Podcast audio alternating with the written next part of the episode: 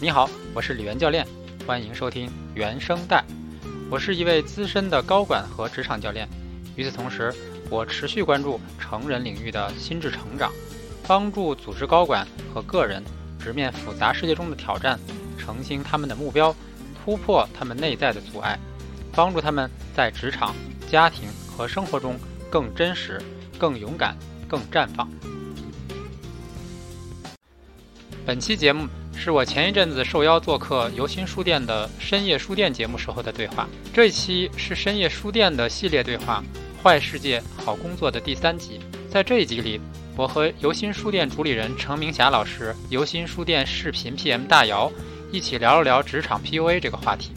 明霞老师和大姚也分享了自己经历过的职场中的 PUA 老板和 PUA 文化。我们探讨了 PUA 文化产生的背景。个人应该怎样面对 PUA 文化？为什么对企业和个人都有害？以及作为企业管理者或者团队的管理者，你可以为消除 PUA 文化做点什么？Hello，大家好，欢迎来到最新一期的深夜书店，我是游心书店的主理人陈明霞。那么我现在就来欢迎一下我这期的主播搭档和我的这个嘉宾。首先是我的搭档，是我同事大姚。Hello，大家好，我是今天在场唯一的九零后代表。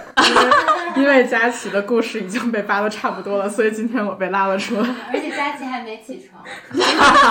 对我们播客啊没起床呢。对，因为我们特别需要一个年轻人的视角，就我们同事说避免咱们两个就是爹味儿跟妈味儿说教，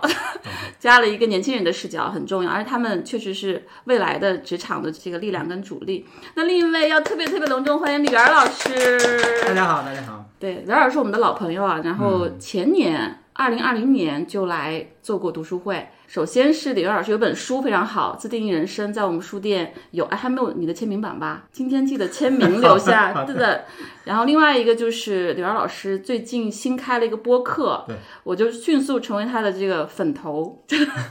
真的特别特别棒。所以刚好今天借这个机会，可以去延续我们关于这个坏世界好工作的这个话题，就是职场快乐是值得追求的，也是能实现的，尤其是对于可能资源呀，还有一些。前景还不太明朗的年轻人，他应该怎么样早一点去找到好工作？我觉得李媛老师是一个特别好的导师。那么我这是简单的开场吧，刘老师要不要自己先介绍一下自己？我我可以复杂一点介绍吗可以可以，从这个内外两方面来介绍吧。我先介绍外部标签吧。就外部标签，刚才你也说了哈，就是我有一本书《自定义人生》，其实这是我做教练早期写的一本书，更多的是举了一些案例，也是我早期的一些客户他们的故事。那是一本关于自我教练的书，就是当你遇到困难的时候，你可以跟自己做什么样的对话，嗯，以及一些健康的心态怎么养成这样的一本书哈。但也的确过去一阵子了，这是我的作为斜杠的一个产品哈，就是我写这本书。然后我其实自己现在还是在企业里做一些战略和市场的事情，对。然后这是我的外部标签，所以我的斜杠是写作和作者。然后呃，另外呢，就是我是一直在做高管教练和职场教练，嗯。所以会服务一些职场人以及一些在企业里的管理者。我自己的内在标签，其实我把它分成前和后哈，中年危机前和中年危机后。哦，对，我跟你嗨翻一下，我我也有这个过程，两个中年人的。对我自己在中年危机前，实际上是一个特别典型的，就是好员工。我自己那个时候其实有一个非常深刻的内在的愿望，是成为一个好员工、好父亲。好丈夫，包括好儿子，就是所有的我都希望变成很优秀的人。但是就是在某一刻就崩了，崩了之后，所以有一个很漫长的一个探索的探寻的阶段。从那之后，我走上了教练的道路。所以刚才那个斜杠的标签都是产生于我的中年危机后。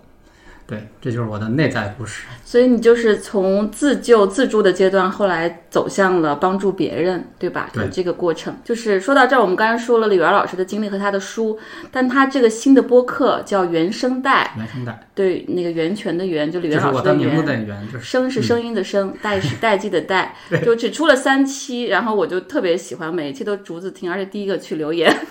因为我们之前《坏世界好工作》那期节目之后，我收到很多留言。和来信，非常希望一对一的咨询，甚至愿意付费来请我咨询，但是我当时就不敢接，因为我不专业。再一个，其实我觉得要负责任嘛，这是一个非常专业，而且也非常耗费时间和心力的事情。但是我觉得 one on one 是特别特别重要的，因为每个人的具体情况非常不同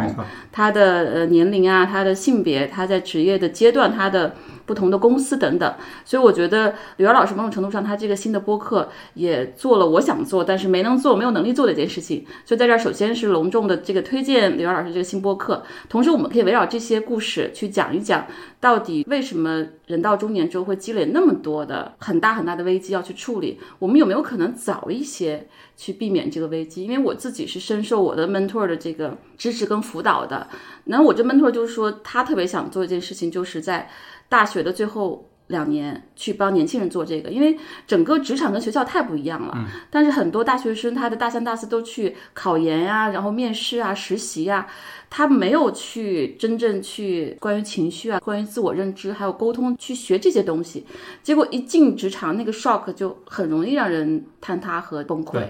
然后他们又没有很多的这个自己内在的一些支撑，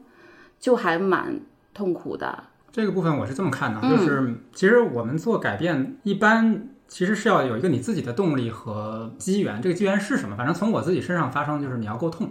因为就是你刚才讲 在到绝望之谷，你在某种程度上是的，就是你你你讲在大学的时候能做什么哈？就是因为我也教练过大学生，就有些公益教练的项目，你就想问一个大学生，假设说你同时有内在困惑和外在困惑，你想先解决什么？通常其实不会有人会这么被问到，OK，但是即使被问到，他们通常会先解决外在困惑，就是我的工作工作怎么么？找？对啊、什么行业最热门？哪个工作对职位高、薪水高？内在困惑通常会放在较后的那个优先级，除非他在大学时候他就已经困惑到不行，因为有这样的，的确有。嗯，我们举个例子，比如说你在读大学的时候，呃，遭遇到很严重的家庭的变化，或者说是关系上的变化，导致你非常不自信，甚至说对于学习完全没有兴趣。嗯，那个时候你可能会有一个巨大的内在困惑，他可能会就抢到你的那个外在困惑前面去了，那他可能会求助。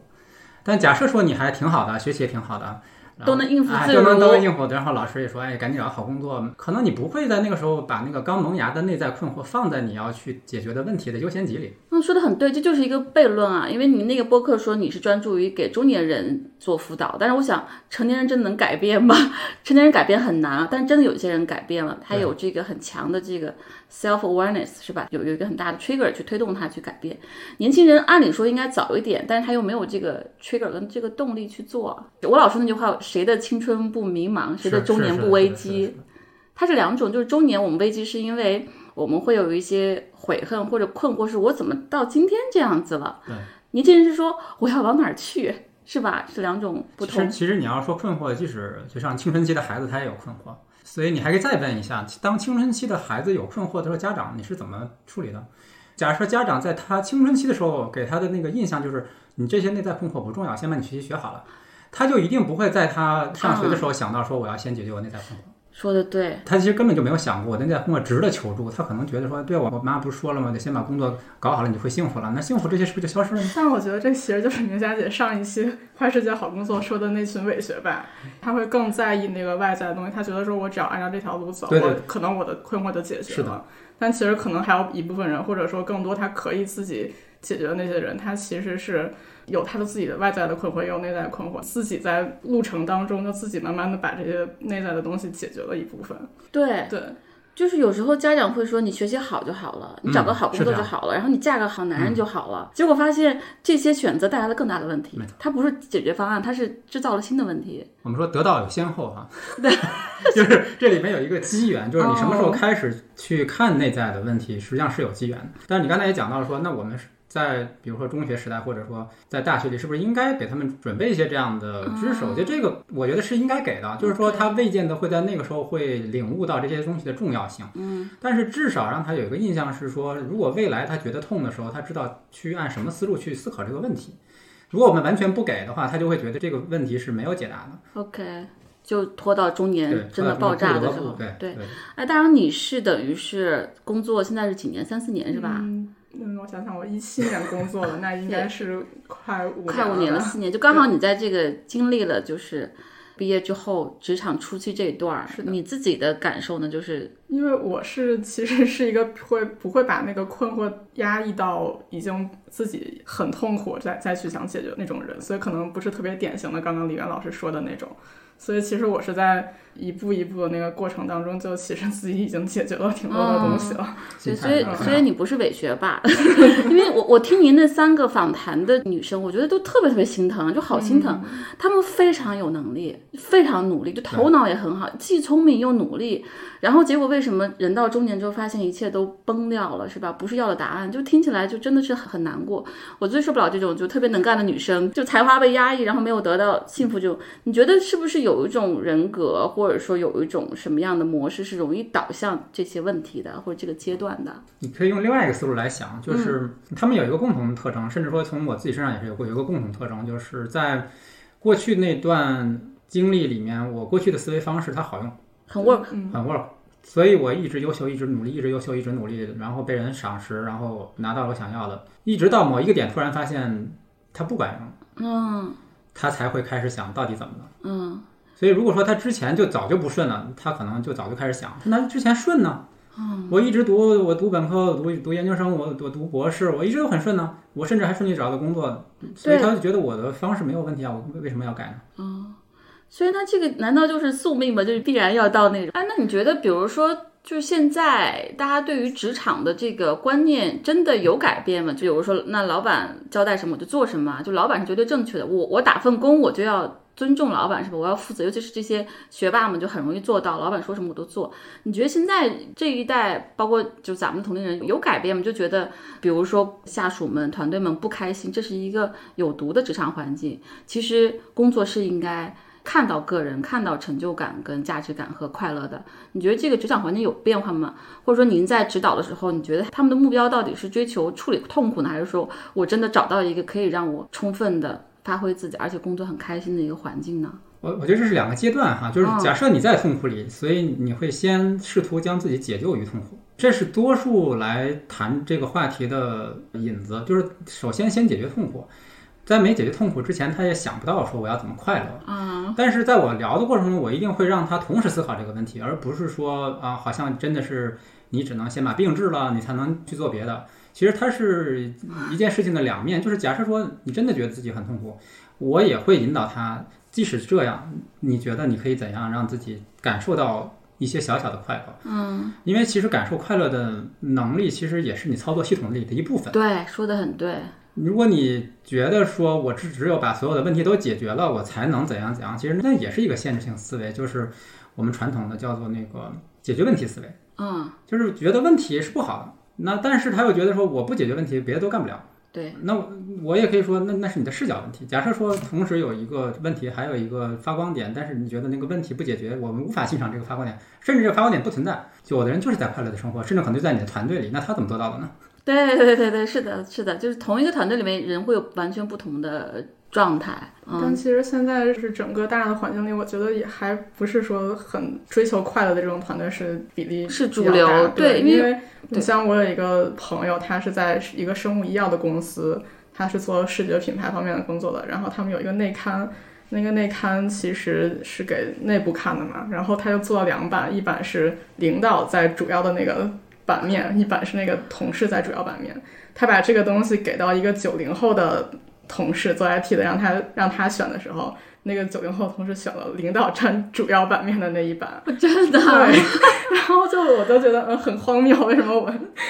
也被灌输跟洗脑了吧？对，而且你看现在很多年轻人其实他会选择进到体制内的工作，啊，但其实体制内就是一个职级很明确的一个环境。对，因为比如说我们团队老说了一句话，就是。和对的人做对的事儿嘛，然后对的人带来对的人。但是我记得你那里面也说，其实人生没有唯一对的东西。其实这个也会让我重新去想。包括其实我们群里面有很年轻的人说，我工作就是为了钱，我先把钱攒够之后，我再做别的。我不知道你自己的工作观或职业观是什么样子的呀？你觉得快乐工作是值得追求的吗？还能追求的吗？能做到的吗？这个话题有点大哈。你讲到体制内这个话题，我觉得首先现在你就会看到大家有不同的选择，就是为什么会有很多人甚至说啊年轻人选择。上岸哈，就进入体制内。对，其实进入体制内选择的是什么呢？他选择的是安全。对，安全感优先。对，那你假设你的选择就是安全感优先，意味着就是快乐不那么重要。如果你选择快乐重要的人，大体不太会选择体制内。对，所以就说明一定是存在不同的人群的。对，所以你你要是说想在那群人里去看他们是不是重视快乐，我觉得可能就概率会低一些。对，可能还是个人价值需求有一个排序吧，对，按照自己的但与此排序来同时你会。发现现在有越来越多的自由职业者，年轻人，那这些人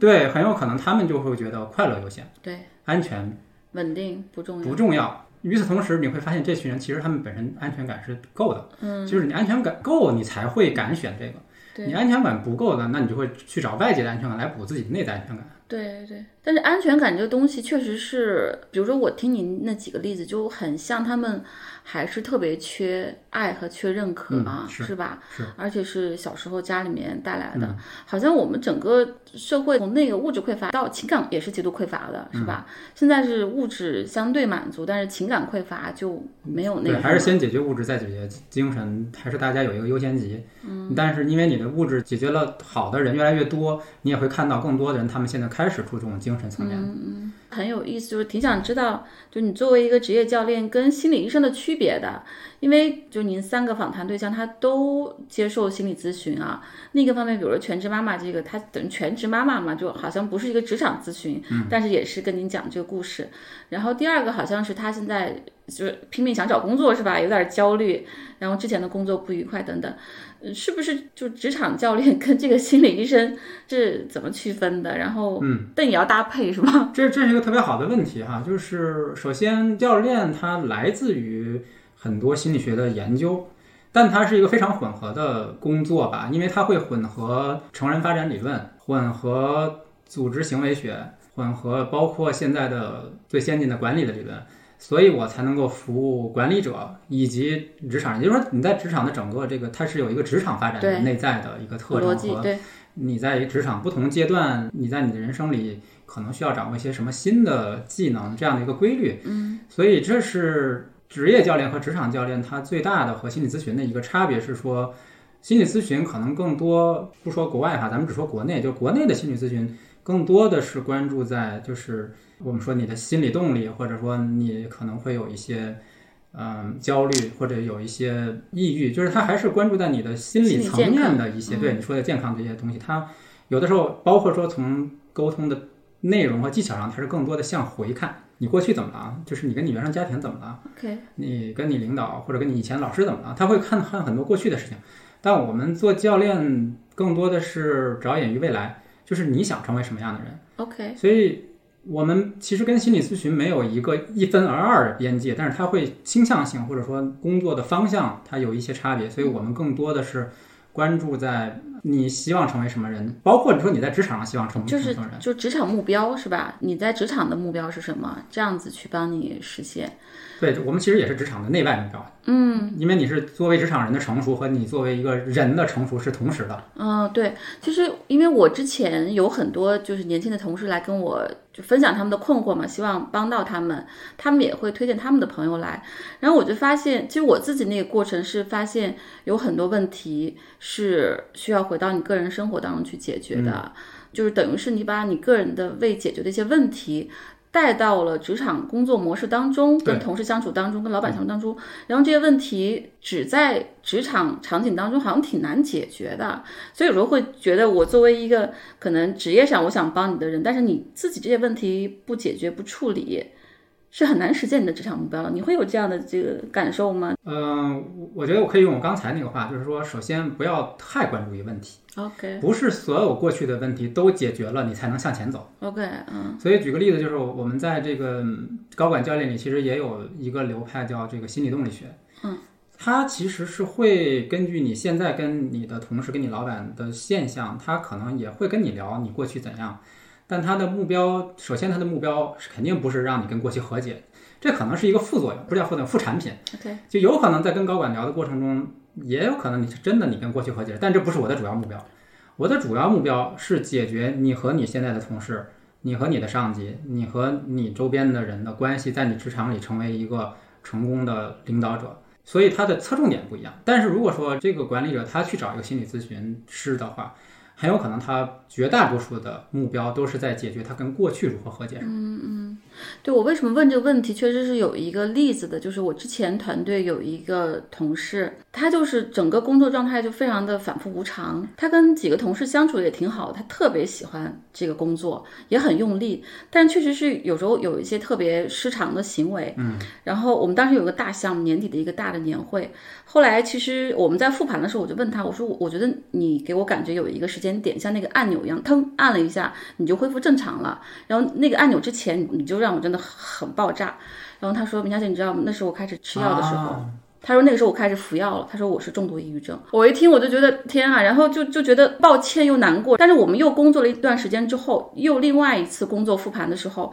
是一个集体复盘。复盘完之后我就崩溃了，然后复盘完我就跟他谈，我说。你得走，因为我发现复盘的时候特别特别奇怪，感觉我们所有人共享一个现实，他自己共享一个现实，嗯，就是我们一切发生的，大家都会就是评判这个项目好和坏需要做什么，他自己演绎出来一个，他把所有人的行为跟反应，包括我们的一些就是受众的反应，他自己有一个世界是假想出来的。因为我也浮皮潦草看过一些心理学知识，我觉得他是有自己的一个防御机制。当他遇到压力或者遇到一些不适的时候，他立刻有一套防御机制启动。那个机制启动之后，他自己就构造出来一个世界。这个世界跟我们团队发生的一切是不一样的。就我们所有同事是一个现实，他自己有一个现实。我当时听完这之后，我就真的我说我得做一个决定。我跟他讲的时候，我说我说我觉得特别抱歉，就是你在这里工作，我帮不了你，你也帮不了我。因为我不能让你更好了，因为我给你的这个支持、信任、机会都有了，但是你还是演绎出来一个其实对团队其他人也不太好的一个状况。但他自己他再怎么努力工作，他也不能帮到我团队更好，我也不能帮他更好，所以我说咱们两个必须做一个了断。他也是跟他妈妈的关系，嗯，是非常非常的复杂，他有点把我当妈看，我觉得 既怕又爱又依赖又恐惧，有很复杂的情绪。他跟我聊完之后，我知道我肯定是被他投射成他妈的那个 角色了，就很难去处理。我说你得去处理一下你这个，我说我特别特别想帮你，但在我们目前这个工作环境当中，我们是同事，这种状况还挺难处理的。你你说的这个其实是一个很好的补充，就是因为你在精神心理层面，有的时候，比如说你去找一个专业的心理医生的话，他可能会有一个诊断，因为他有量表嘛。所以在某种程度上，就是假设他的内心的问题已经影响了他的社会的职能的话，那那个时候他就是需要去处理。在那个时候，那我我其实从教练的角度来讲，那就不是教练工作的范围。啊，因为教练的工作范围是一个他在公司里或者在他的社会职能上他是没有这样的障碍，他可能会有一些小的叫不管是投射也是 OK 的，就正常的，就是我们其实任何人都会在任何时候投射，对，对但是呢，就是它不会影响你在一个团队里你扮演的角色，包括你跟别人的互动没有没有那么明显的影响，或者说你也不会影响你自己的生啊生活的那种安全哈、所以假设说他到了那种程度，那他那相当于就是该去治疗、该去治愈，他就得治。其实，在去年也有好几个我的教练的客户，他们在这个阶段遭遇了比较大的内在或者是外在的这些因素的影响，他进入了抑郁状态。那那个时候他需要去看心理医生，嗯，所以他会去看心理医生，然后医生会根据他的情况决定他需不需要服药，嗯，那服药有有服药的科学，就是你你什么时候可以减，什么时候停，这是这是完全是医生的领域，这就不是我们教练的领域。对，但是如果说他在与此同时，他的领导和他的团队觉得他在服药的这个过程中，他能够完成他的工作，但是可能说这个表现没有像原先那么好，但是也不至于说他就不能工作，或者说影响到他那个整个公司的业业绩啊或者客户关系的话，那公司可能会体谅他说，那好，你的工作量先减一减。与此同时呢，那可能你不管是看教练还是看心理咨询，可能对于公司来讲都是支持的。但是如果说你还是有个健康底线嘛，就是说，如果说这件事情已经影响到你的社会功能和社会角色了，那你可能需要全力的去治疗这件事情。对对对，这也是我为什么就是不敢去接陌生人的这种需求的原因，就是这些是我的同事、朋友，然后他们的朋友都是有一个信赖在，但是陌生人我就特别怕，如果说你是那方面问题，我也不敢去判断深浅，我也很难给你建议，就会让人家失望，或者说其实给一些不好的建议，所以这个我们还是要区分清楚啊。对。所以，我们这里是不是可以给大家一个提示，就是如果说你真的是就是心理层面、精神方面的这个抑郁，还是要求助于真正的医生。然后回到职场，就是我们去处理职场的一些问题。因为我本来这一期我的特别想聊一个话题是像远离渣男一样，远离渣老板。对。但是我后来听了您那句，我就想起我门徒跟我说的话，他说老板都会有问题的，没有完美的老板，你要从你自己出发去处理问题。其实我按他的方式做，真的我老板也变了，我老板不是混蛋。你更多看到是差异，看到你能调整什么，所以这样子我觉得也是一个很大的一个信号吧，就是说你不用非要找到那个完美老板、满分老板，哪怕你这老板不够完美，他哪怕挺渣的。但是你可以去识别，就是这个老板的问题，我是不是能跟他处理好？这方面应该就是您的领域吧。比如说哪些渣老板是你要换的，你就辞职换工作。我觉得这个时候也是需要我们有很大的智慧去识别哪些老板是你可以跟他去，尤其是你还比较喜欢你那个工作，是吧？你这个时候怎么去调节你们的关系？嗯，我想到两点哈。第一点是说，其实领导和下属的关系它是一个互动过程。嗯，也就是说。这个关系里并不是说只有单方面的一个人怎样，另一个人是改变不了。就像你讲，其实如果你改变这个互动这个化学反应，它可能也会变。所以我想举一个很简单的例子，就是我曾经有一个前老板哈，在我们一大堆团队里有一个人能治他。这个治他的意思是说，其他人都很服帖、很害怕他，只有一个人不怕他。那所以就很奇怪哈，就是为什么会有人可以以一种不怕他的方式跟他互动啊？我们不是中国话有一句叫“一物降一物”嘛？就那是他咋降他的呢？其实这个就是也是跟我想说的第二点有关系，就是也要看你能不能 hold 得住这件事情。就是你去改变你的互动的方式，实际上也是需要你的勇气，需要去慢慢的跟他去磨合出一种新的互动方式。如果你能 hold 得住，他就有可能改变；但有可能你 hold 不住，嗯，你 hold 不住，他可能会变本加厉的想把你改变成原来那个样子。哦。所以还是要因老板而异，是吧？对，所以你也可以说你运气很好，就是你的老板他发现你的互动方式变了之后，他愿意去调整，所以你们俩整个关系就调整了。但是有的人是他觉得这是一种叛逆，或者说是一种不尊，他可能会用更强的方式，希望你回到原来那种服帖的方式。那其实就变成了一种一场战争，那可能就会有赢有输，那可能赢的是他，输的就是你。我觉得确实是因为我那两个老板，其实真的有一些我们的行为方式很不一样，但其实人都是非常善良跟正直的，然后也愿意去支持我去做我想做的事情。但有一些，因为我也见证过一些去我朋友的一些团队去做辅导什么，我就看到一些真的是挺渣的老板，就是他真的是贬损式的。对。真的是就是把你人格踩在地下的那种沟通方式，还有一些可能真的就是人品不够正吧，甚至是我也有一个前同事，他就是被他的这个直接领导性骚扰嘛，我建议他去举报，然后去告这个大老板，因为我们大老板公司是非常非常正的，但他就不敢。后来其实直接领导他的这些性骚扰肯定不是一个嘛，不是一次，但是就是我觉得这个时候还是要去区别你什么时候是吧？我觉得你说那个人品其实是个底线，嗯。因为有些老板他可能不管是由于他自己教育的背景，还是说他自己的信念，他可能会觉得说我是你们的家长，你们得听我的。嗯，那这个里面其实至少没有那么强烈的恶在里面，他可能是觉得说这就是我信奉的管理方式，我是你们的家长，所以我要为你们负责。那我信奉的家长管理方式又是那种很严格的方式，他就会这么对待你，说一不二。对，那这里面其实不涉及到品德的问题，而是说他的信念的问题，他的管理方式的问题。那另外像你说的，如果说是品德有问题，我觉得这就是底线，那你就不能忍。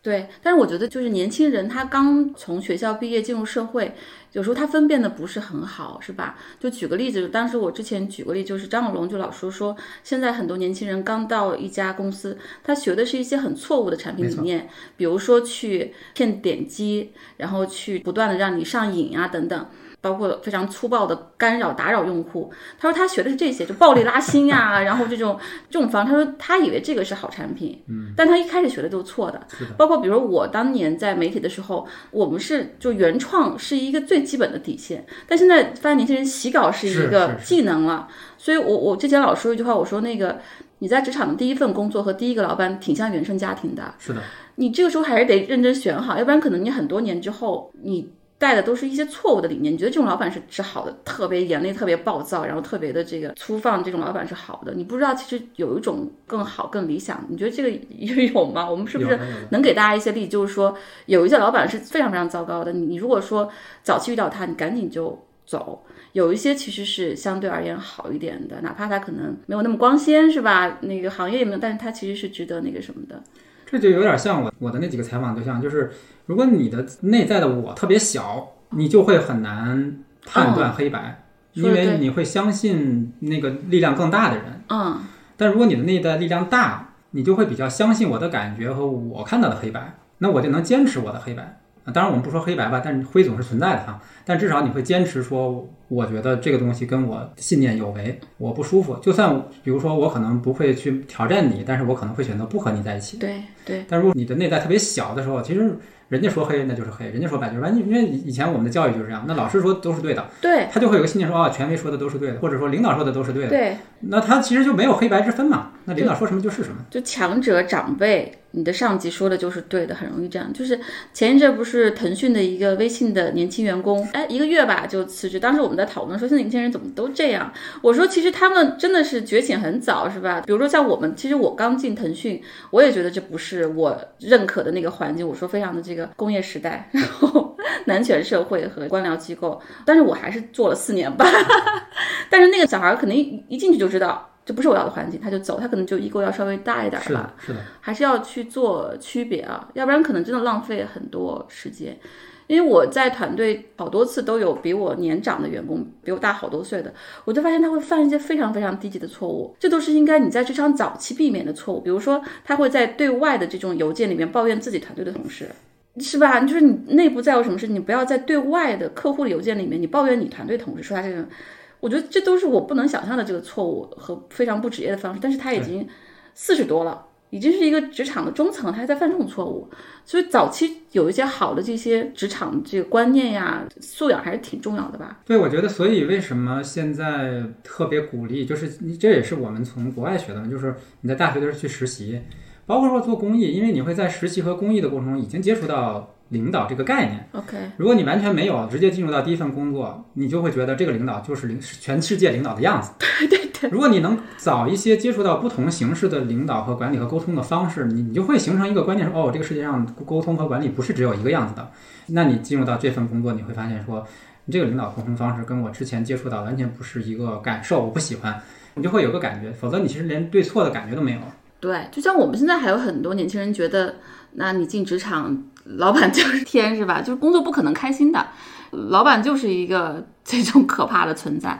对，包括其实有的时候会有一种很矛盾的心理，就是一方面我知道说一些事情是不对的，比如我第一份工作做的是电商嘛，然后当时电商运营它有的时候促销的时候会需要用一些手段去激活你的客户，所谓就是比如发短信啊或者什么的。就其实我作为消费者，然后我是很排斥这种行为的，所以我也不太愿意用这样的方式去做。但是你又觉得说好像你不得不去做，但是你做的同时你又知道说这是不对的，这其实挺矛盾的。对，就这种精神内耗是挺伤害的。你说的这种感觉，就是矛盾的感觉，一定会有。嗯、所以有的时候，嗯，我觉得另外一点就是说，我们要去建立跟其他人的链接，因为有的时候你怀疑自己的看法嘛。但如果你没有一个外在参考，世界上只有你领导的和你的，那你就不敢坚持。但如果说你有一个健康的一个朋友圈，有可能你问了一圈之后，百分之八十的人跟你想的是一样的时候，你大概其就会有一个感觉。但如果你只有你自己的时候，那可能是因为我太幼稚。对，这对，这是一个特别那个什么的问题，因为对于对于一个社恐而言，就是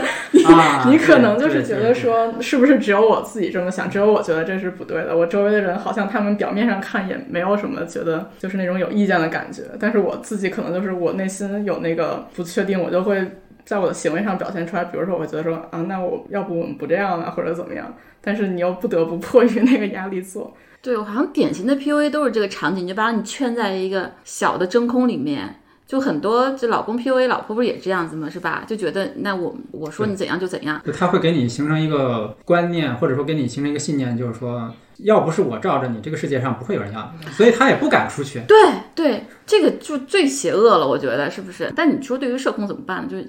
初入职场，然后又很小心、很谨慎，又很想去获得认可和成就感嘛。他这个时候，因为因为我以前我也是社恐，所以其实在我职场早期，我也不会去跟任何人说，不会跟爸妈说，不会跟领导说，也没朋友，嗯，所以只能自己想我觉得一个是社恐，再一个男性是更少倾诉的，啊，是吧？对，可能没有啥，只有兄兄弟就喝酒不会吐槽，女生可能还有闺蜜，但是社恐的话，可能她也不愿意去讲。在某种程度上可以管它叫一个嗯不适区，就是对于去外部连接的不适。对，要走出舒适区。这是一个矛盾哈，就是其实任何人的天性都是有跟外界联系的，但是呢，可能社恐会这个安全感和敏感度比较缺乏安全感，以及敏感度比较高，所以会特别小心谨慎的尝试跟外界连接。假设你一开始的经验都是不好的，就会都缩回去。对，但是如果说你有很幸运的早期能够接触到一些很温暖的团体的话，你就会知道说向外部链接是一个没有那么可怕的事情。也许你机缘比较好，你就会认识一群比较好的朋友，你知道说在困难的时候能够找谁来问一问。所以这里也有一个双向哈，一一方面是说你自己尝试一些不太舒服的这种体验，嗯，另一方面就是说为什么我们现在就是有很多社群，就是其实也是提供一个环境，就是让你一伸手能够到一个安全的社群。你看我们团队，不管是我之前在腾讯还是在这儿，对，就小团队其实是非常非常亲密的，所以我们其实分享东西非常的底层。嗯，我们每个人原生家庭什么样，然后都有什么坑，大家都知道，所以他有特别充分的一个安全感。但是大部分职场环境，比如做电商，然后那个互联网公司里面，都是一个快速增长，然后人都是九九六啊，被碾成渣的这种当工具用，他就没有这个环境，然后大部分时候就就完全在自己内在消化这些啊。我们说到这几个，是不是现在因为你在外企嘛，是不是相比较而言还是外企要稍微环境健康一点？它好像管理这科补的比较好，是吧？比较成熟啊。我觉得总体来说是因为，嗯，外企第一是说它本身有一个多元文化的背景，嗯，所以它已经发展这么多年，之所以能活下来，就是它已经吸收了很多不同文化的要素在里面，嗯所以它不会是一个单一文化。说的对，你像我们互联网公司，可能是单一文化，就是比如说我们就可能崇尚数据崇尚增长，崇尚快。假设整个公司都是这一种文化的话，其他的文化就会被压抑。那外企是因为已经在不同的国家、不同的文化里面，它已经就是各个团队要合作，就已经揉了很多东西，它就会比较有包容性。对，而且好像外企的那种急迫性打仗，好像没有那么像互联网公司那样子惨烈吧，是吧？嗯？对。那体制内就另外一个故事了。体制内真的还是 只适合一类人吧，一类特殊材料的人，我觉得 他们非常痛苦，但是非常能能能忍受。举个例子哈，就是比如说，嗯，在疫情的时候，什么样的公司最晚来上班？基本上就是最照顾员工的。嗯，对，是的，就外企到现在很多还是在家里面那个什么。对，像我们就还是，我们现在还是，对，因为我们是整个东北亚区是一个规定，不是说哎中国因为你很安全，所以你就全员去上班，不是的。嗯，整个东北亚区的就是这五六个市场啊，都是这一个规定，因为它是一个 CEO。我们的要求就是说，你只要团队领导知晓，你可以自己来决定这个到岗率，然后你自己选择是一周来一半儿还是怎么样。当然，你可能比如说日本、韩国，因为疫情比较严重，或者包括香港，他们可能就没有任何要求，就是你自己觉得不安全，你可以不来，就在家上。嗯，那相比其他的公司，可能就是呃，疫情刚起来，可能刚过完春节，咵就得回去上班了。对 对。谷歌的中国办公室邀请我去做读书会，他也是从去年十月、十一月约我，结果到现在我们定在四月份，因为他们说疫情 不过去，他们办公室不开，他们在深圳的，然后我在哪儿就在各地都在家办公，就没有办法聚到办公室来，就还挺宽松的。对。但我今天在朋友圈看到一条，有一个人发的 PPT 说，那个创业者要做好猝死的准备。这就是典型的 PUA 嘛？对，是吧？而且在中国的语境当中，还大行其道，敢做成一页 PPT 大字放出来，我就觉得非常震惊。我们还是有很多地方挺追赶的吧，然后挺挺不在乎个人的。这这个 PUA 的就是在于说，你要自己想猝死，你就跟自己说好了，你不要不要去拉别人下水。对对，应该这么怼他。我看到那个，我不知道怎么怼他。我的前老板也是我的师傅，因为我上一份工作是摄影师，然后他就是一个自己要猝死要把我拉下水的人。真的，就是我们可能连续拍了几天比较晚的那种，然后我说我不行，我太累了。他说你努努力再坚持一下。就跟你那个第二个访谈嘉宾，他妈妈说人是累不死啊，对对对，那是他妈妈对他的 PUA。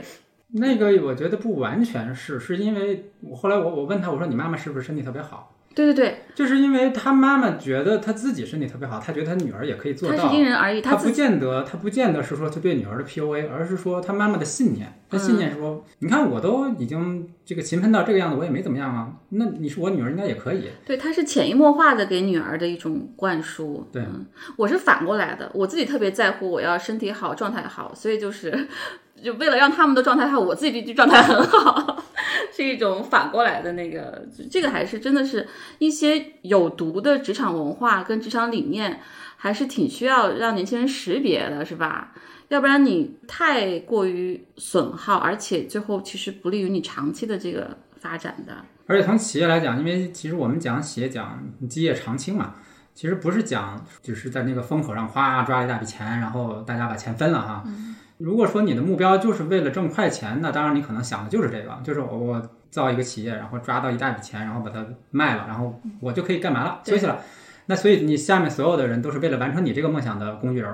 说的对，说的对，就是员工就是被 PUA 跟被绑架了的。但是这个故事确实过去十年、二十年，尤其是移动互联网之后，这这十来年，将近二都这么演的，还是一波人被牺牲了。是这样，但他们完全是无意识的，可能到最后身心俱疲之后，才去回想这一切。对，而且我觉得他们更惨的在于说，跟我们的父辈相比，他们连信念什么都没有。其实我们父辈，比如说要为了对让祖国怎么样，他至少他是对自己的信念支撑下，他去付出的，是我心甘情愿的。对他不是非常个人导向的，比如说咱说任正非任总，那真的是家国情怀是吧？他可能真的牺牲了家庭，也牺牲了这个员工，但他才不能不能认同，但是能理解吧？对。但可能这一波互联网暴富的很多创业者，就是他说你要做好猝死的准备，可能都更多是一个不值当的目标吧。你为一个个人的不太值当的目标去赔上这么多人的这个。身心健康还挺可怕的。其实我觉得这些用梦想绑架人的这种老板，其实有一个方法特别好破除，就是完全知行不一，你就很容易把它识别出来。比如我的第一份电商那份工作，我们是一个自主品牌，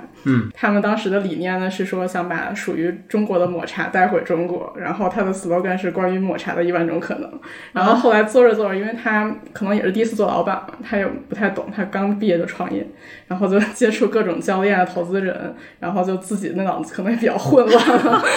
对对，然后他就方向一直变，一直变。最后有一次开会的时候，他甚至跟我们说：“我们现在就是要做巧克力，我们要做各种口味巧克力。”然后我当时一听，我们的 slogan 不是关于抹茶的一万种可能吗？怎么变成了关于巧克力的一万种可能？然后你就觉得，嗯，这个不对。你在之后再遇到一些，比如你自己身体上的一些问题，然后工作上的一些问题，你就会很容易的，就是觉得说，哦，这个他说的是不可信的，然后就我就走了，就把这个气泡给戳破。对，其实我。我觉得有时候就是自己感受到的一些信号，就是一个很好的提醒，是吧？我在三十多岁的时候，其实也加很多班。那个时候我没有觉得需要抱怨，我也没觉得需要抱怨。但但是我我有一个身体上的反应，就是就是两个比较明显。第一个就是有一次就跟我们整个团队开会，我就直接就心脏不太舒服。那个信号很明确，我我就直接说我不太舒服，我走了。因为那个就是之前连续加班了很多天。还有是一个慢性的，就是我的手指掉皮。然后我胸口有一个大红色的印，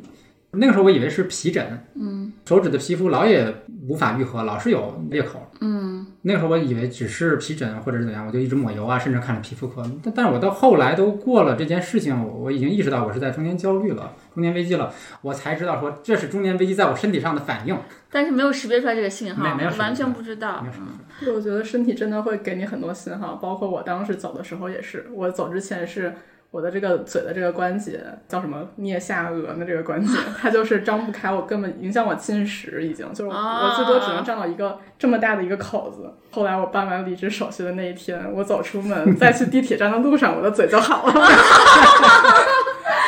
这个真是立竿见影啊！天哪！所以我们至少是可以给大家一个提示，就是说你多去关注你自己身体的感受，这个非常非常的真实，必须要重视的信号。对。你比如像我第一份工作的时候，当时我们是周末可能会有加班，然后当时老板也承诺说就是会给加班费，然后第一个月也确实给了。后来第二个月的时候，因为我们换了一个 HR，那个人可能不太清楚，就没有发。我就是问那个 HR，我问他说那个加班费的事情，结果呢，这个人他就告诉了我们的大老板，然后大老板知道之后就觉得说，哦，你只是在意钱，然后甚至嗯还要延长我的那个实习期。但是其实，真的，但是其实我还做了一些其他的事情，就比如说我们当时客服会有一些顾客可能有一些问题，我们没有办法解决，但是那个确实是因为。我们这边可能也出了一些纰漏吧，但是也确实那个事情已经那样了，没办法。我当时就还自费给他们寄了我们的新品过去，对，然后还有个顾客也确实感受到了那个心意，他留了很长的言，就是说这个人就很好啊，什么什么，甚至让我反思了我自己的一些行为什么的。就是他好像只能看到你的那个不好的行为，但对于你的好的行为，他好像就忽略掉，或者说觉得那是应该的，这是一种。首先哈，就是我觉得咱们这个渣呢，其实是很难定义的一件事情，但是我觉得它是更大的一个范畴，实际上就是操控，心理学上叫操控。嗯但这个操控呢，有有主观意愿在里面和一些是下意识的。举个例子哈，就是比如说我们家孩子，那不可能他有任何的主观操控我的意愿，但是他会意识到有些东西好使。如果说他说，哎，我要吃冰激凌，我给他买了，他就说，嗯，谢谢爸爸，爸爸真好。但这还不够，不构成操控。构成操控的是说，下次他要的时候，我不给他买，他说，爸爸你最坏，我再也不跟你做朋友了。爸，你不爱我了。类似这样，就是你会发现说他是一正一反，就是他当他觉得你做的好的时候，他就给你一些甜头；做的不好的时候，他就给你一些苦头，这就是形成一种操控。因为如果他只是在你做的好的时候给你一些鼓励，这还谈不上操控，因为他没有去强化惩罚。其实操控里面一定会有惩罚的成分，有没有鼓励的成分呢？那是在说。如果说两种都都有，那就说明他就是个老油条。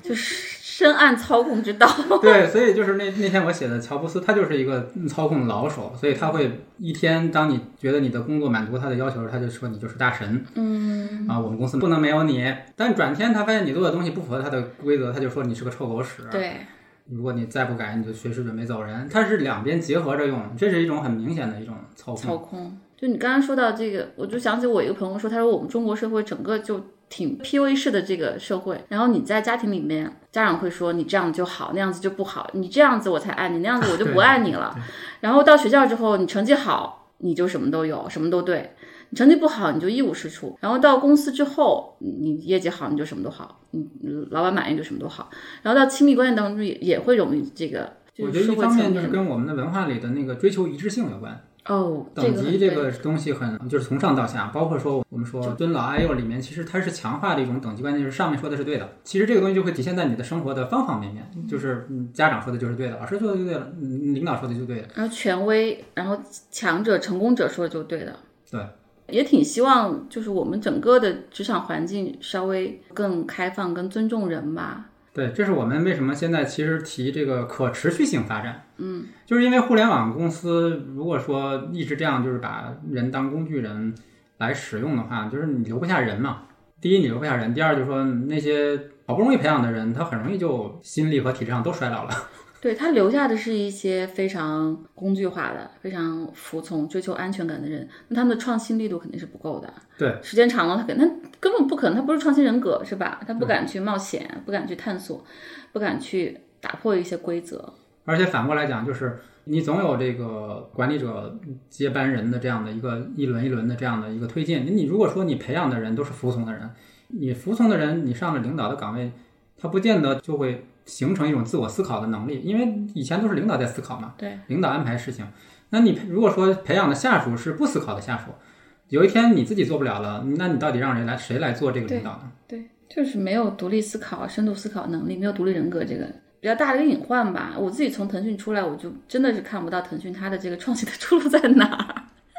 老在老在吐槽我这个 前东家，就因爱生恨。其实你像互联网公司发展到今天，它有特别特别充沛的资源、钱，然后人才和已经积累的这个用户跟市场。但是你下一步它怎么样开拓一个，哪怕就从公司内部来说，怎么样一个更良性的文化，也没有看到。我这些在大厂里面的同事都非常非常的痛苦，真的就是极其痛苦，但是好像也比较难去找到，因为大厂还是有光环的，是的是吧？他们觉得我出来之后，我不可能说再有这样的这个品牌的公司和这样的收入，好像到一个阶段吧，是不是得等一些新的东西出来之后？而且我们其实不是经常说创新在边缘吗？嗯，或者说创新在交界的地方，对那交界的地方实际上就是离中心比较远的地方。错，但是如果说你是一个非常强的上面决定下面一切的这样的一个公司，那个创新是不可能反过来回到你的视野里面的。对。说一说的话还挺有点悲观，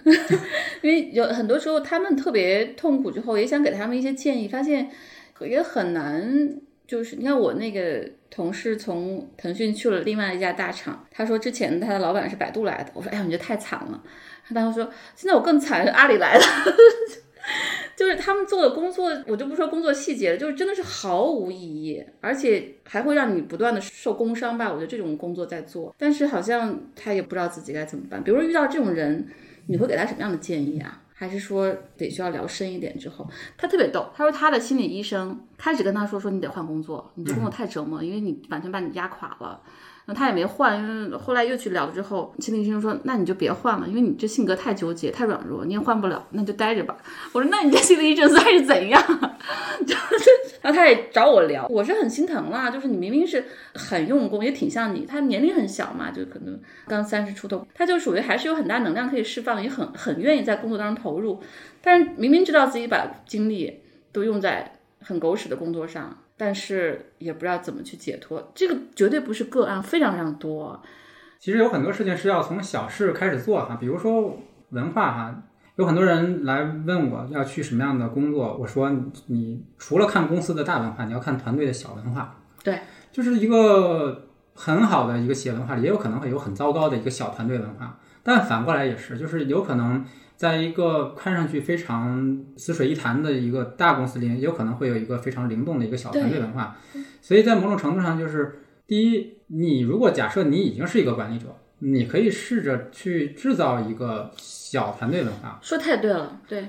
我们可以管它叫病毒式的文化，就是说，如果你力量够强，你也可以让你自己变成一个病毒，去影响整个大文化。当然说这里有有机遇的问题啊，就比如说，假设整个公司都觉得自己文化不行了。突然发现，哎，我公司里竟然还有个团队是这样的，他可能会觉得说，那我们要向你学。对，我觉得这个真的是特别好的建议，因为我们听众也有一些会比较关注女性领导力，她自己是一个 leader 之后，哪怕没有很多榜样，但她知道自己希望打造一个更紧密连接、更有信任感，是用信任驱动，用一个共同的使命驱动，而不是说恐惧驱动的这种环境。她也想知道自己应该怎么做啊，就是扶持她的这个同事啊等等。我觉得这个是挺值得做的一些事儿吧。对，然后还有一种就是我有一个认识的一个大学老师哈，他是属于职场已经中后期了。另外呢，他又是大学老师，其实他对于体制内的事情，他能影响的其实是很少。在这种情况下，你能做的是让自己开心。所以他是说，他之前抑郁了很久，因为你体制的东西你很难改嘛。对。但是你你作为一个老师，你说我年纪这么大，我居然去让我去换一个职业也不现实。所以他是后来去加入那个就是小动物爱护协会。就是我有爱心，我有能量，那工作里没有场合让我发挥，那我去外面发挥。然后他发挥完之后呢，他会发现说，当我的心情和我能量好了之后，我也觉得我的工作没有那么糟糕。嗯。后来他就回到相当于是帮助教师成长的这样的一个办公室，他做一些教师福利和成长的事情。虽然说可能这不是一个很重要的一个组织，但是他做这件事，他会觉得，哎，这是我想做的，这是因为我能帮助其他的老师愉快起来。嗯。他就会发现说，哎，我好像找到了一条规定好的怎么做老师之外的快乐的路，但他并没有去说我要跳槽啊，怎么样。就清理一下自己的生活，还是要盘点出来一些带来能量来源的事情，对，是吧？有时候确实是，我觉得每个人确实具体场景不一样，性格也不一样。就像我这样子，就不开心就离职的，一开始，其实我也只有三份工作，我也不是说那种就是一言不合就。但有时候那些环境不是那么轻易就可以做抽离的，对，你就可能得在其他一些事情上去想办法，是吧？包包括我自己的经历也是这样，就是我当时中年危机里面还有一个要素，就是我的职场到了瓶颈了。因为我的工作就是汇报给 VP 哈，我们那个 VP 那个层基本上都都是很稳定，很稳定，而且都是老外嘛。对，所以我基本上我认为我也到头了。啊，所以在那大概有两三年，我觉得我其实我也没有什么可发展的。嗯，所以后来我不是就把我的精力就放了一部分在外面学习和这个这这部分探索上面。嗯，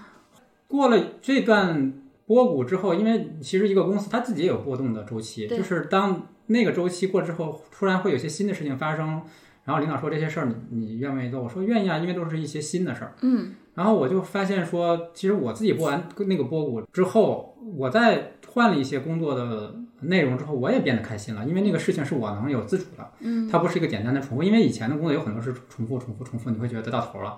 那现在这个工作我有自主，我可以说我想怎么做，因为因为领领导他可能主要的精力不在这上面。那我想怎么做，反而变成这件事情比较重要的一个声音，我就会觉得我在工作里有自主啊，我也挺开心的。嗯，然后我我还可以在我有业余时间的时候做一些现在我在做的这些事情。对对对，这也给你很多的成就感。对，我就会觉得我自己找到了我想要的那个平衡。所以并不是说所有答案一定只能在你的工作范围内解决。对，也不是非常简单的走和留啊。我们其实之前也有说过，你还是要去回到你这个场景当中，但是做自己认可的事儿。要不然事儿得对，要不然老板得对，人得对，你总得有一些事情是让你能够坚持的，是吧？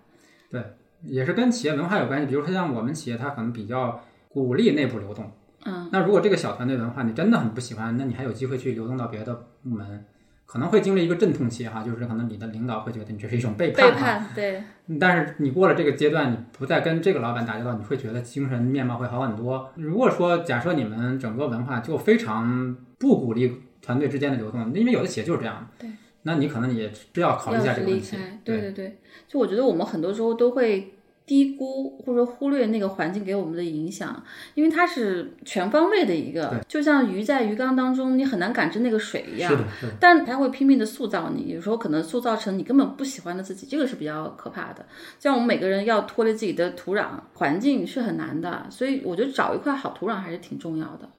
比如说你是一个非常执行性的人，那可能你的老板就需要是有特别清晰的信号的。有些老板可能没有给那么多信号。你如果是喜欢自己探索的，像我就后来就发现。我是特别讨厌老板给我下命令的，我觉得我自己真的深思熟虑，我知道我要做什么，我只需要老板的认可和支持和资源就好了。但如果说我老板说你做这个，我发现他的决定都不对，就很郁闷。但后来我我发现我一再证明我的决定是对的，他就会乐意。那好，那那你一般都是你对的，你想的比我清楚多，那我就给你资源就好了。可能我们都是要花一些时间去把自己这个环境调试到非常适合我们自己的。我们现在好像觉得说那个人就是那个样子，他渣就渣了。然后，但其实我我还遇到一种情况，就是你一开始觉得他挺好的，后来觉得他慢慢变渣。哎，有没有渣的变好的？我暂时好像我应该是以前有点渣，后来变好了。我遇到你的时候，你就已经很好了。对，你们没有见证我渣的时候。对，就是他一开始我是他甲方的时候，就是我们在日常沟通的时候，觉得这个人还挺好的。但当我真的变成了他的下属之后，我就感觉他其实，在工作上的沟通其实有很多的问题。比如他遇到什么事情，他不会跟我沟通，他觉得我有什么问题或者看不顺眼的地方，他也不会去说，他就憋在那儿，或者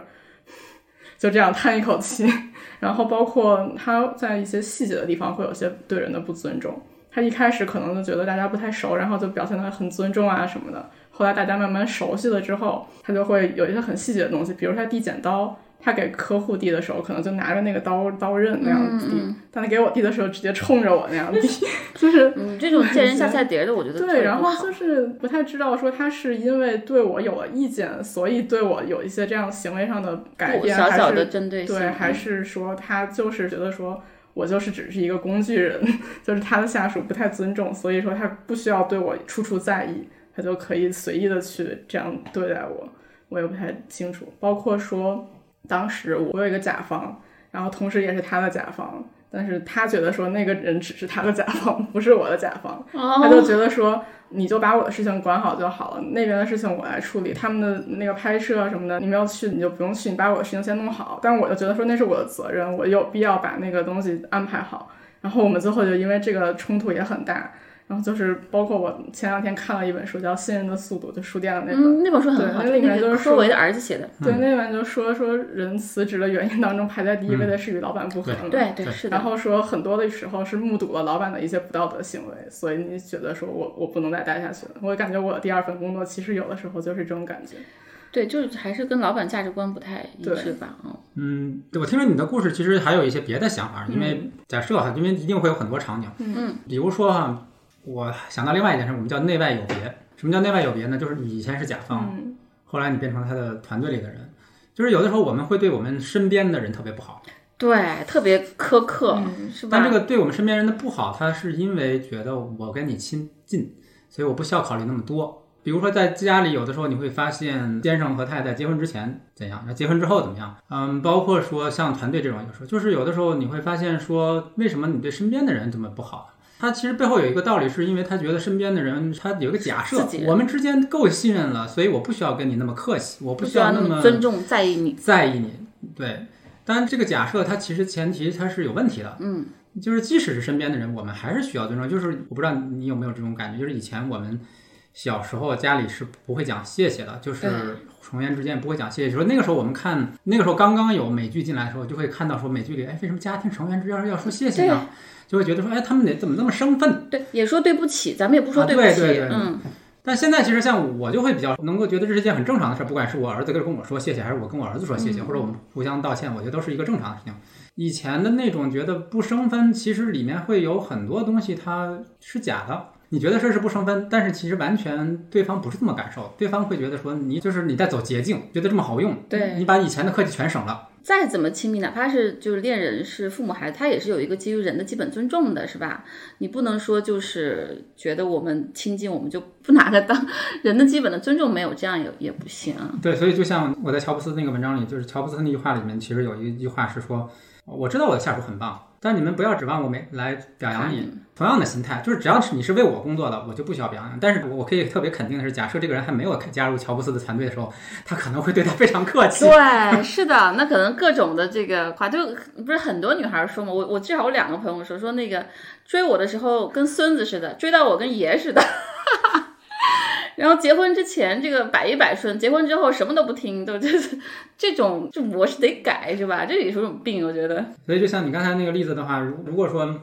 我们来讨论这个例子的话，我可能会建议你去跟他做一个沟通，就是他未见得是不尊重你，他甚至可能觉得我是把你当哥们儿才这样，他是下意识的是吗？他有可能啊，但是我是说有可能，所以你要跟他去沟通。但假设说你把这个反馈告诉他，他可能会给你一些反应，他可能会说啊，我没有意识到啊，会这样会让你感觉不尊重，我以为这样是因为我在表达我们很亲切，那你就知道说他的发心不是因为不尊重你。而是因为他以为这样是 OK 的，这样是合适的、正常的，那至少你就不会怀疑这个人的为人哈。嗯。但是假设说你跟他聊了之后，他就说这也你也要就是觉得在乎，这有什么呀？或者说他就特别大的防御的，那你可能就至少就觉得这个老板他不够成熟，无意义的为自己去辩护，因为我们并不是在批评他，只是告诉他我的感受。那我们可以说这个老板他还不够成熟，他无法接受别人给他的一个客观的反馈。嗯。我觉得这些小技巧特别特别重要，都是你至少是试一下，试一下之后有助于你看下一步我怎么做，是吧？很多时候可能都卡在那儿，没有用一个小的行动去看一下反馈，就会有自己的很多推测。就像我跟之前跟我那个老板，他就是人很聪明，话非常多，所以我每次跟他说话，我说两句半，他哇。就开始说，然后说的完全不是我要跟他沟通的事情，都特别愤怒，就老是每次跟他沟通都爆炸。后来我的那个门腿就跟我说，你每次提前跟他说，你说请你让我把话说完，我真的就就跟他说，我说老板这次请你听我说十分钟，你再开口好吗？他就愣了一下，他说好。然后我跟他说完之后，他立刻就听懂，因为这人很聪明。然后以后我只要有重大的事情需要他听完我的话，我就会提前说，老板，请你十分钟不要说话，你听我说完。他就真的做到了，所以就是还是要试一下，因为之前我也不知道，就是我就拼命的抱怨他的方式，然后他觉得哇，那我这么关心你，你刚提什么我就开始，就这些小技巧还是挺值得去去学习的。对，因为有很多我们的沟通和行为都是无意识和下意识的，嗯，然后在我们没有收到别人的反馈的时候，我们也觉得是没问题的。所以其实包括我自己也是，就是我以前有一个特别不好的习惯哈，就是我从小就是这样，因为我那个时候我也觉得效率第一，效率第一，效率第一呢，我会做什么呢？就是别人在跟我说话的时候，我是不会停我手上的事情的啊。嗯，不管你在跟我聊天还是聊多么重要的事情，我都会，比如说继续写我的作业，继续看我的书。显得很我那个时候我觉得我没有觉得有任何问题。后来我才知道说哦，我当年如此无礼啊，对别人。对，别人觉得你完全不重视他。对我内心想的是，我可以做到啊，我可以边干这个还可以边听你讲。啊，我 我特别逗，有一次那个我把我先生惹怒了，然后他就跟我发脾气，他说那个陈明霞，我是你老公，我不是你员工，你要好好跟我说话。我当时愣住了，然后我就说。我说我对我同事说话很温柔的，但我后来我反思，一定还是让他觉得很有压迫感，因为我我一般可能想的比较清楚，说话就会比较直接，他就觉得非常不舒适。那你可能就要 就要想一下，完全是肯定没有任何不尊重，因为我觉得我也不会这样对我的同事不尊重，但给他的感觉就 就很不好。所以我们说，有的时候这个正式反馈它是必要的，虽然说正式反馈会很尴尬。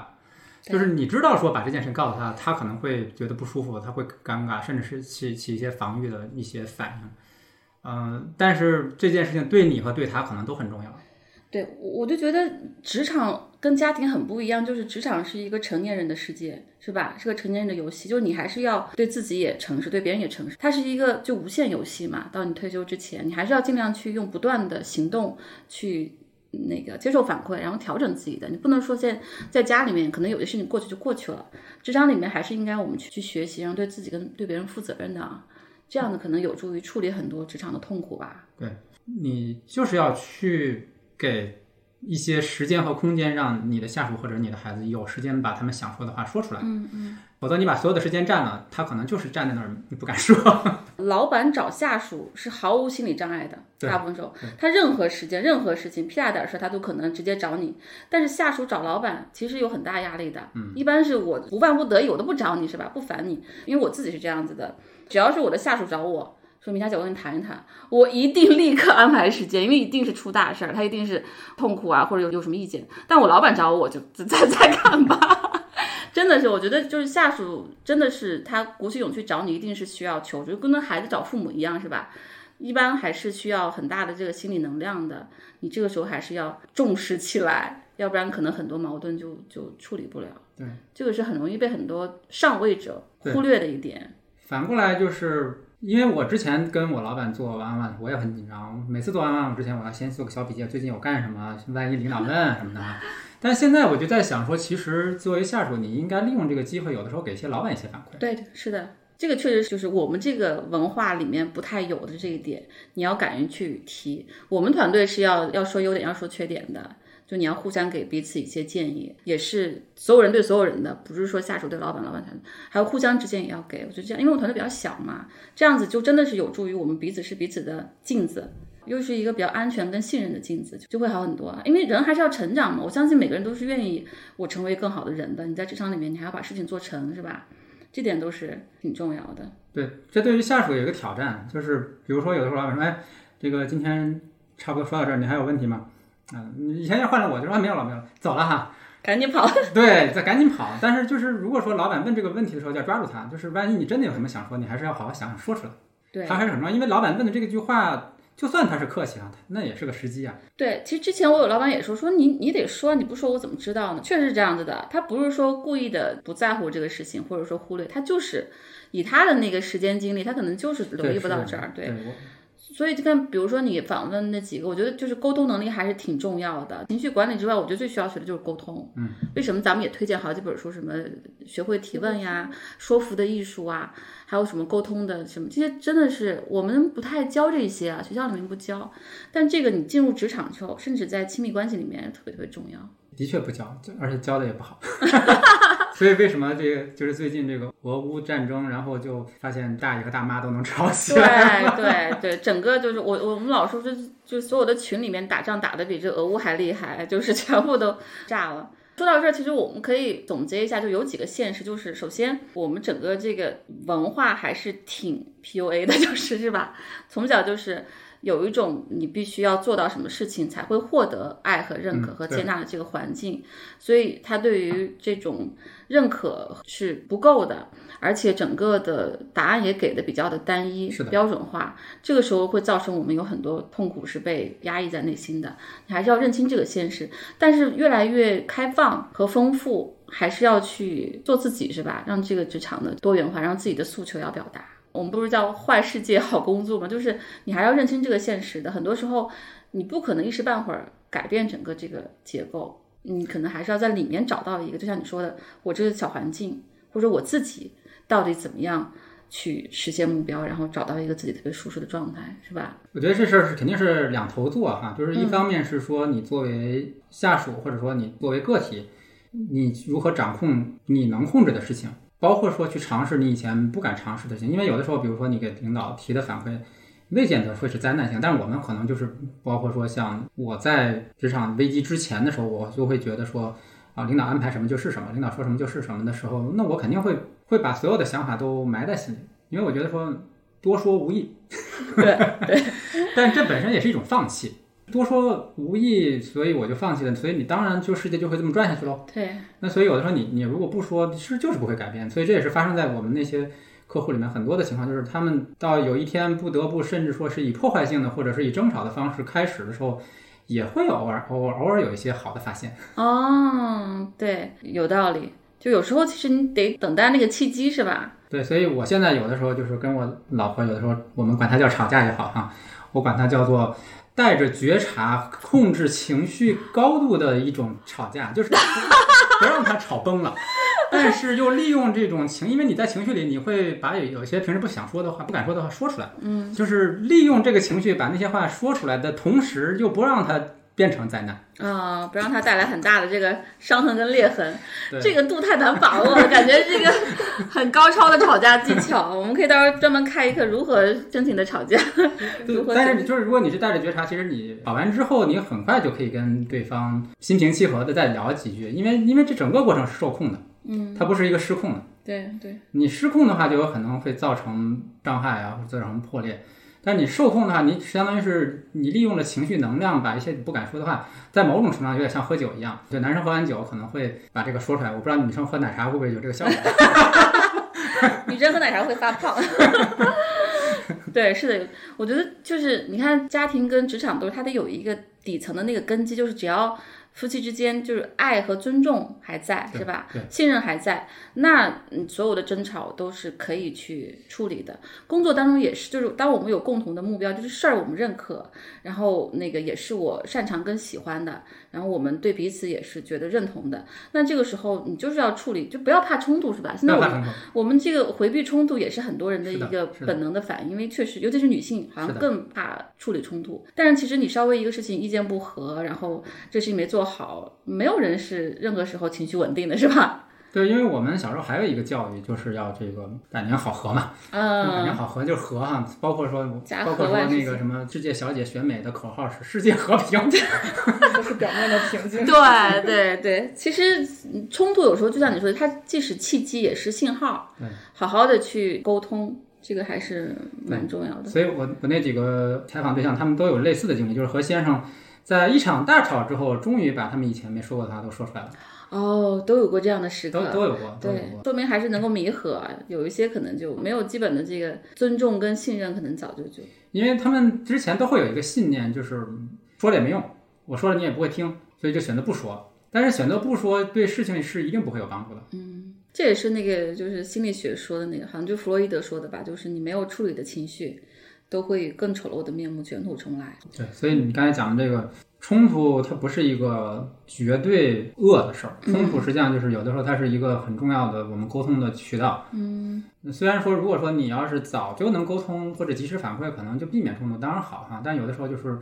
万不得已的时候，该冲突也要让它冲突。对我，我想起来是好像就是李玫瑾老师说的，就是那个公安部的那个做那个少儿犯罪研究的，他就说。家暴暴力就是一种他不懂得用言语沟通，嗯，但是我们很多家庭模式，因为他小时候他的父母从来不跟他言语沟通，就用暴力解决。他长大之后，他也不知道，当他有巨大的负面情绪的时候，他怎么样去处理，他就付诸于暴力。这种模式真的还是得去消除。对，真的是希望，就我比如说我听你那几个，就像是他们在一个既有的框架里面，或者是他们从小受到的这个教育跟文化里面去处理问题，但是还是挺希望年轻一代真的把一些很不对的理念、很不对的一些规则能够改变吧，带来真的一些越来越良性跟健康的环境吧，这样其实多赢嘛，是吧？对，就是自己能够去做一些什么的时候，还是尽量先自己先做一些什么，但是也不要把这个东西完全当成自己的责任。对也不要因为有一些人，他确实可能你尝试了沟通，甚至可能争吵之后，你会发现他就是不能理解，他可能就是那种很目标导向，他就是没有办法给到你你的你想要的情绪价值啊或者什么的。是包括我老板跟我跟我说过一句话，他说：“因为你好像对钱没有什么欲望，所以我不知道我该怎么管理你。”然后他他只会这种，对，所以就只会用钱管理如果说大家确实不是匹配的人，就也不要再纠缠了。对我我觉得确实是，首先我觉得这点说特别好，就首先是我们可以从自己出发做很多有效的行动，其次是千万不要就自我规则是吧？再一次的这种自我攻击跟贬损对这个也是挺挺糟糕的。因为我自己还是特别喜欢工作，我老说我这种。变态工作狂，非常喜欢工作，所以那我对于工作的质量要求就非常高，他一定得是匹配我的兴趣能力，然后事儿也对，同事也对，老板也对。